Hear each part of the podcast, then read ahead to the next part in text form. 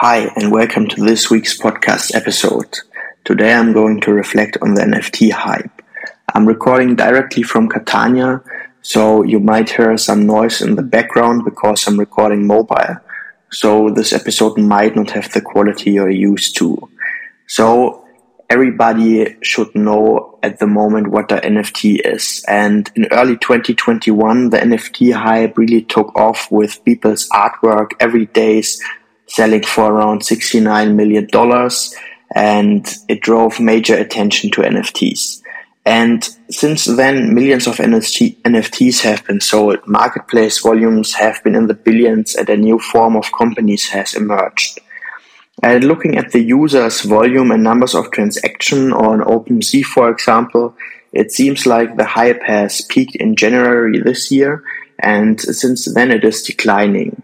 Some say that the NFT bubble bursted in May 2022. So it is now, I think, the time to reflect on the last month and also to reflect on my own investments and my thoughts for the future. So, as listeners to this podcast, I assume you uh, know what NFTs, non fungible tokens, are. So, they are a record on the blockchain and uh, they typically reference to some sort of digital file like an artwork, music, or other things. And um, this might also be a misconception because NFTs are not automatically art. But the focus on today's episode are NFTs who are collectibles like artworks and those who got the most attention in the last 12 months, like classic NFTs like the Bored Ape Yacht Club, Doodles, uh, World of Women, um, and all these collections. So I thought NFT collections could definitely function as a company. For example, if you first launch a collection with the money um, you raise, you can invest in something. For example, a game you want to build or another purpose. So you basically get funding and you can use it um, as, for example, in a Kickstarter campaign, like a nice crowdfunding campaign. And I think here is essential how the roadmap of a project looks like. So, um, for those who are not familiar with um, all the stuff, normally the NFT collection has a roadmap where they have different um, goals which they want to reach at a certain date. For example, when they want to have built the game and when they want to launch, for example, their, their merch and all this stuff. And I also thought um, it might be a, a new way, a cool way, a technological way of crowdfunding.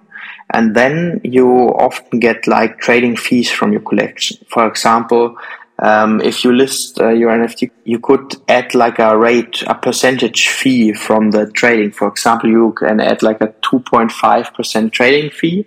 And then you get like um, also cash flow um, when the project is um, is going on.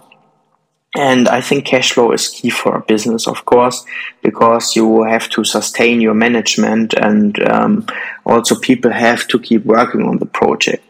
And I also thought with the massive communities on the Discord servers who might to, uh, who might want to buy merch or can be involved in other ways, there um, is also um, a possibility to capitalize on this project.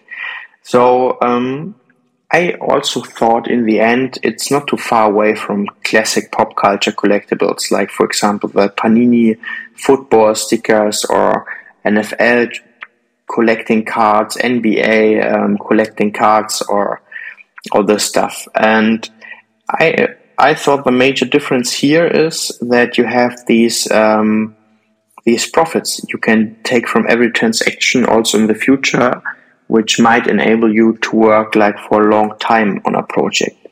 And um, I thought, can this work? And for some projects, 100%. The most famous one is probably Ape Yacht Club. They started like as a um, club, like a membership club, but the founders kept working on the project. They kept going and celebrities started buying and coming to the Discord now they have like a festival, they have merch, they are now building the metaverse or a gaming metaverse, which I think is very interesting. And for example, in March 2022, they raised $450 million, valuating the company at $4 billion totally. And another project which recently got funding is Doodles. They, for exa- example, announced a 50, uh, 4 million funding round led by 776, which is a, a venture capital company. And this, um, they used the project at $704 million. And now they have the goal to become a Web3 entertainment company. And this means, for example, going into areas such as music, animation, consumer products, gaming, intellectual property partnerships, and events and activities or attractions. Um, these informations I have from a slide which they posted, I think, on Twitter. And yeah, there are some extremely successful projects with a, a strong community, which is something which I think should not be underrated. For example, also Kim Kardashian or in generally uh, the Kardashian clan, they have like massive um, power for for consumers, and they made like major deals with, for example, Coty or or other um, companies. But I also think with these NFT projects, here's a survivorship bias. And a survivorship bias basically means that the percentage of success is systematically overvalued because successful persons or conditions are more visible than those who are not. And basically, this just means you only see um, the projects which are successful and probably the 99.9% of projects who are not successful. They um, are not covered by the media. And um, I want to talk exactly about these projects because I think we have a survivorship bias with NFT projects, which is why I want to reflect on my investments and share information here. So one um, project which I was um, probably um, the most involved in is called WeCards, and on the website they uh, say like WeCards is an NFT collection where social changes are made of the people, by the people, and for the people. So it's basically a project with 10,000 NFTs of people in wheelchairs. And if you have financial difficulties, for example, they um, also would give you like a free Rolly. Rolly they call like the NFTs of people in a wheelchair. And um, it's also made by someone who is sitting in a wheelchair. And I thought it was like a cool idea because they said they want to make like Web3 inclusive.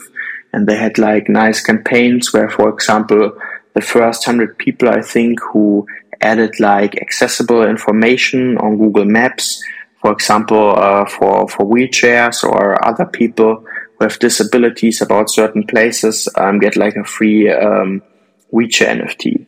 And they had big plans with um, cultural activities, a DAO, a video game, and much more. And also their parent company, Door Labs, um, had strong collaborations, names on the website, uh, like that they participated in the Nasdaq Entrepreneurial Center. And yeah, so basically, um, they enabled a scholarship um, for disabled people in Vietnam, which I think is great and I also had like video calls with the founders. I um, personally wanted to get involved. I wanted to get, uh, uh, or I was like a more or less I was like a community manager for the Discord, but um, nothing really happened since month. So um, I haven't heard from the team much. They are saying they are um, they are working on the project, but um, no real news are here.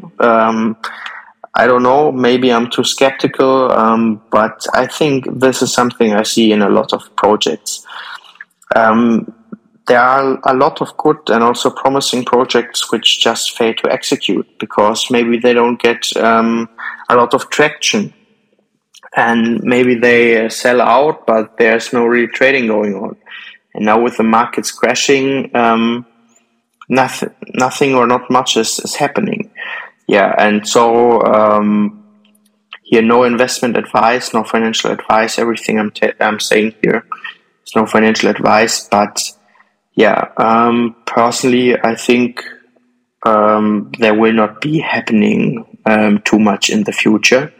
But of course, I also could be um, could be proven wrong, and I would hope that I get proven wrong. Another NFT project I thought was very promising is the other side. It was like not like other side, like the metaverse from Ape Yacht Club, but called the other side, TOS. and um, I liked the artwork, and they also had like cool ideas. I liked the Discord channel. They had like um, nice people in the community there, but there was a misuse in the community funds by some of the internal um, people on the project. So then they got like an external auditor, and um, I think in this case it is great that the blockchain tracks everything, right? So they could also, or they found out that people of their own team misused the funds, but now the trust is lost, and they try to restore it, but I don't know if, if it will be possible. And I think the problem with NFT projects is that there are often no consequences. So retail investors can hardly protect themselves and legal processes around the globe would often make for an individual no sense.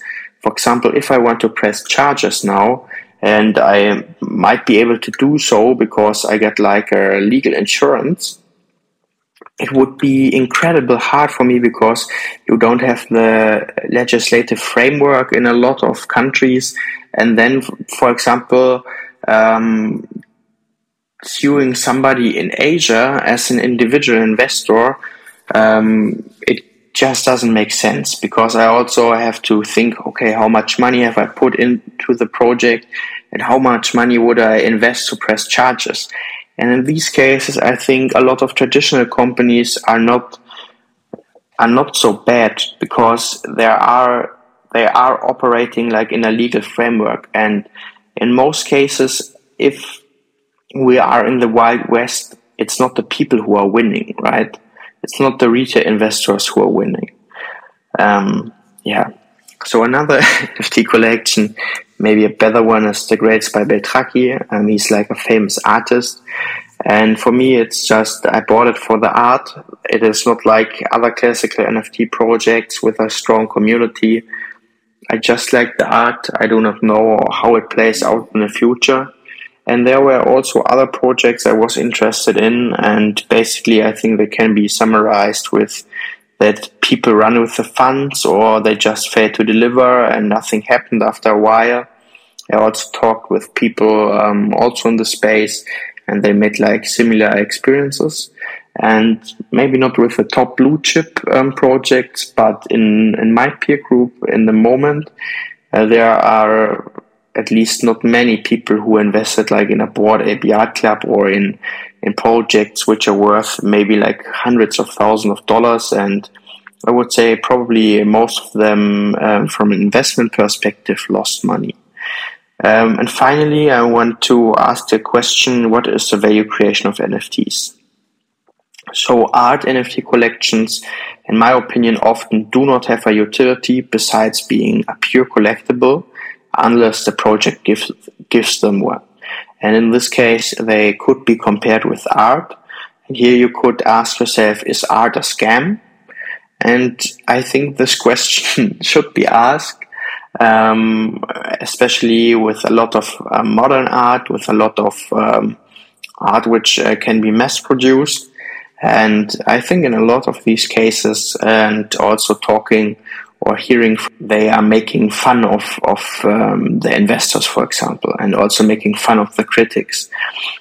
So, with the statement that NFT collections um, do not have a utility besides being a pure collectible, unless the project give, gives them one, I mean that minting the project is just not enough. So, but with a dedicated team, there are possibilities like using the NFT as a membership card, for example, for conferences or tickets for an NFT holder Discord, for example, or building an environment around the NFT, like a game or a metaverse, where you can use your character and play them in game, or airdropping tokens or other art to the people. Or building a DAO, which is committed to a higher goal like climate change. For example, to have like a governance token but in the end, I think um, two things. Value creation can be through entertainment in these cases, like video games and movies. And for example, if I now look at the Bored Ape Yacht Club, I think it can be compared with a video game. On the other hand, I think one question still remains. Does it always have to be blockchain based? If I look at some browser games I played when I was a teenager. There were also swords in the game or um, characters you could play, and they basically never got lost. And if they are not transferred into another game, I think you really have to ask the question does it have to be blockchain based? Maybe I'm a little bit too skeptical on NFTs at the moment um, because of my own experience. But let me know what you think about it and join the Discord channel. Have a nice day, and I hope to see you soon.